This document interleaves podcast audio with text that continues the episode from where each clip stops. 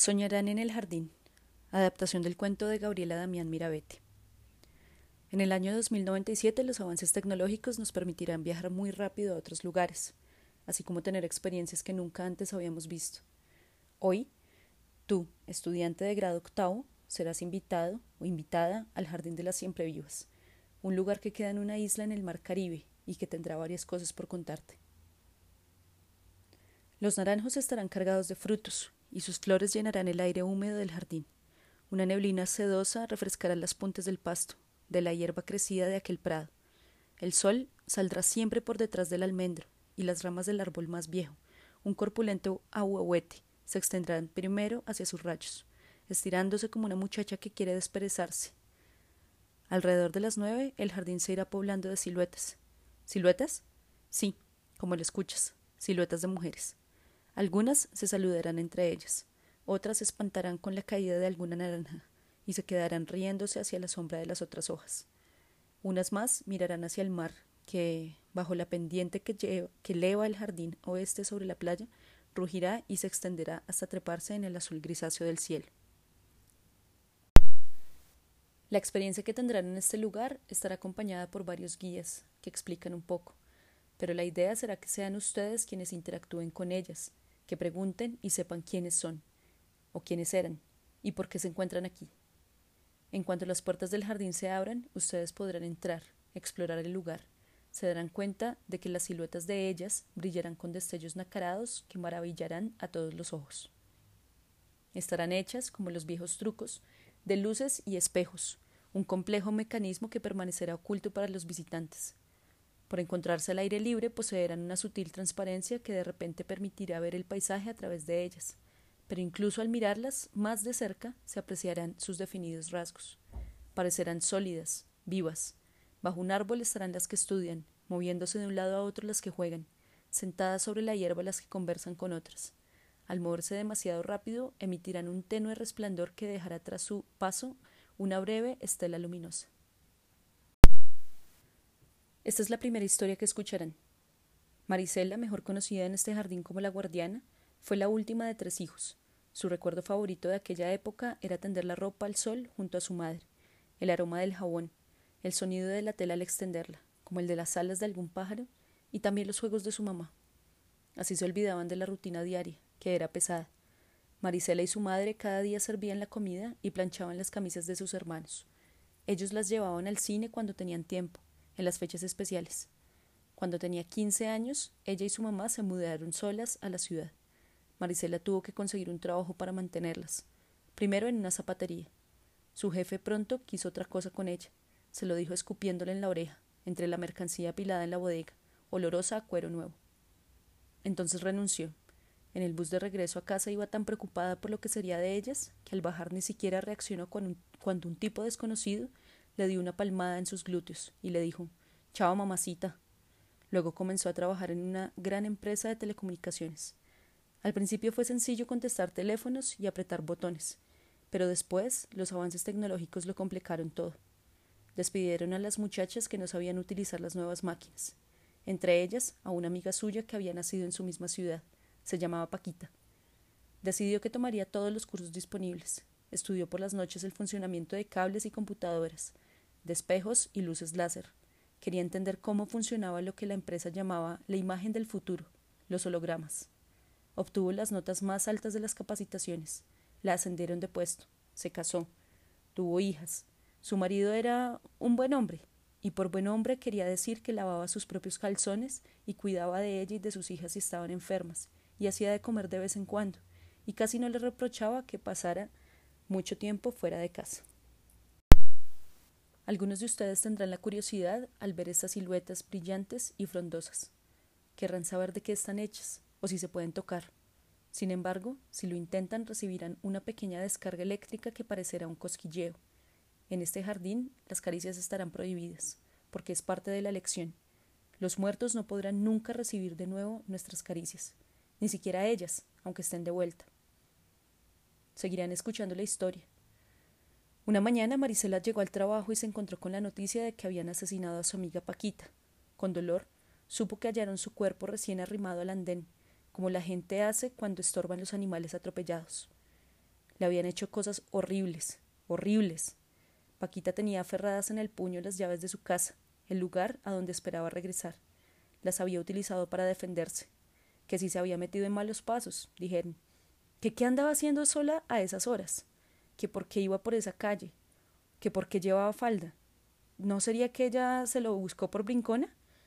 Y esto se repetía y repetía con varias mujeres, con demasiadas, y todas, a ojos de la gente decente, parecían tener la culpa de lo que les había pasado. Ni siquiera recuperaban sus nombres en las notas de los periódicos donde se leía drogadicto asesina a su madre. Por despecho liquida a exnovia. Denuncia violación. La matan por argüendera.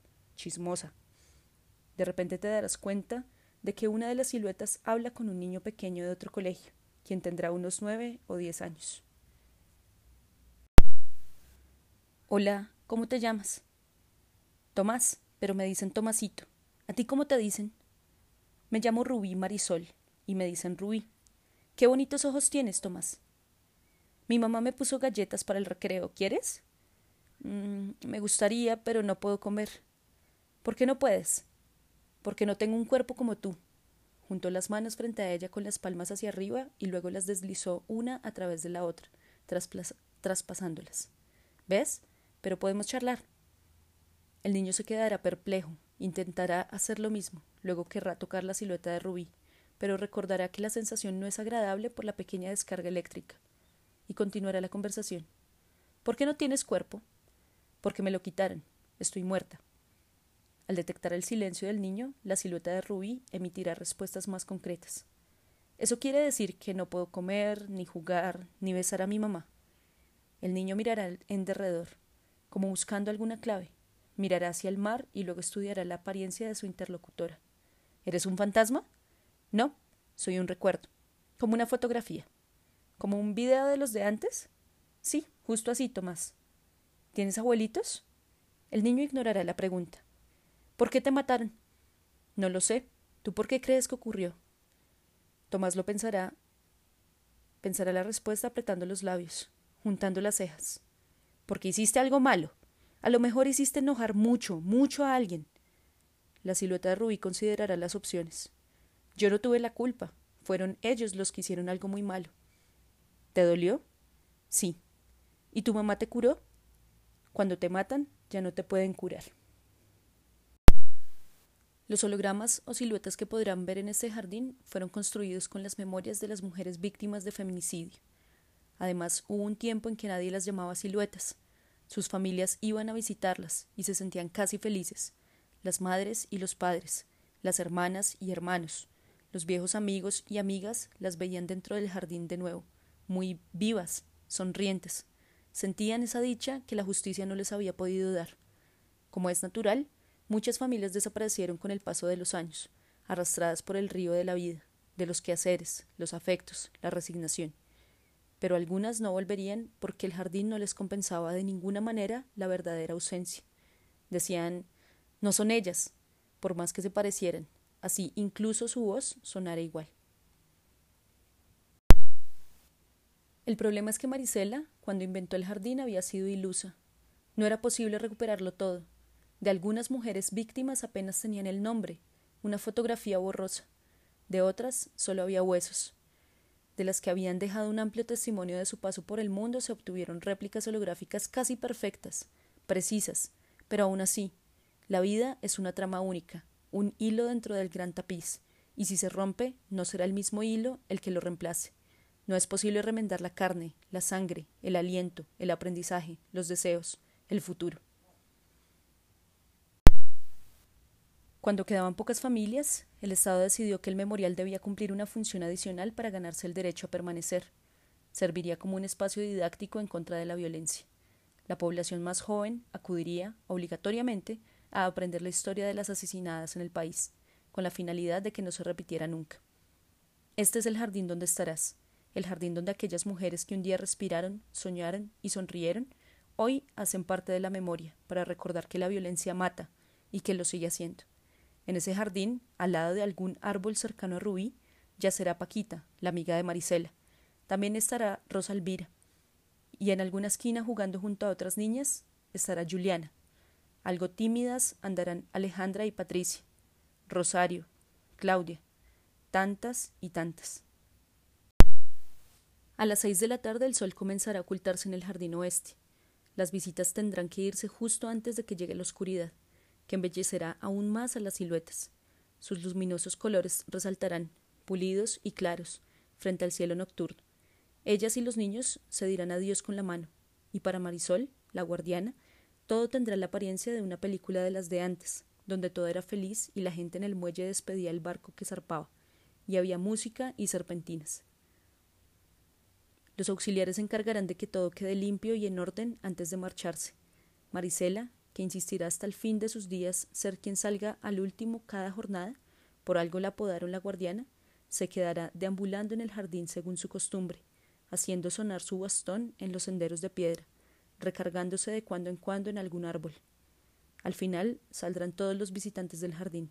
Verás que algunos lloren, otros estarán desconcertados, incrédulos. Todos tendrán que regresar, mientras ellas, las siluetas, esperarán sin esperar a que llegue el día siguiente y el siguiente. Dormirán sin dormir, soñarán en el jardín.